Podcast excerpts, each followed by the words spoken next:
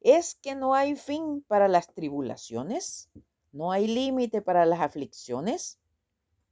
Preguntas. Podemos estar seguros que Dios conoce nuestras preocupaciones y nuestras flaquezas. Vendrá la mañana con nuevas esperanzas y nuevas fuerzas. Sí, corazón mío, hay esperanza, hay límite.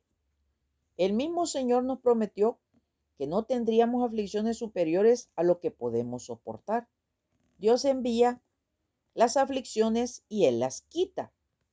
Espera en silencio y soporta con paciencia la voluntad del Señor hasta que Él venga. Cuando se ha cumplido el propósito para el cual Él ha usado la vara, pone fin a la tribulación y limita la aflicción.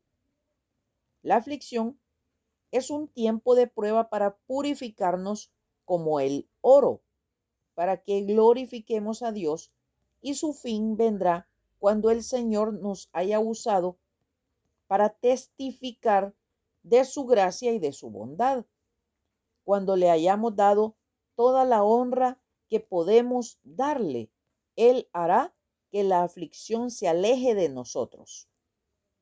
El día de hoy puede ser de calma y quietud. ¿Cómo podríamos saber si pronto las olas furiosas van a estar en lugar del tranquilo mar de vidrio? ¿Estás preparado con el lino de vida, de la confianza y la fe para cuando ese momento llegue? Si estás preparado, las penas, los temores, los fracasos y los errores pueden ser echados por sobre la borda. Al echar esas cargas por sobre la borda, el barco se aligera y puedes confiar en que el timonel te llevará a puerto seguro, libre de la ira del mar de la vida. Las dificultades de la vida vienen para producir un beneficio posterior. Necesitamos experimentarlas para poder soportar mejor el futuro en que, en que nos acechan tribulaciones mucho mayores que las del presente.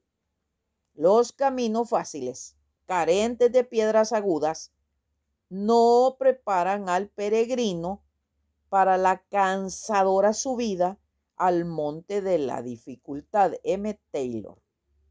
No son pérdidas las dificultades que he tenido, las piedras en las que he tropezado, las penas, los temores, los fracasos, los errores y todo lo que puso a prueba mi fe y mi paciencia. Ahora las necesito.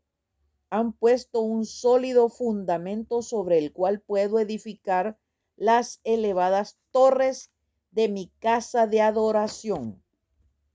Pobrecita, fatigada, con tempestad, sin consuelo.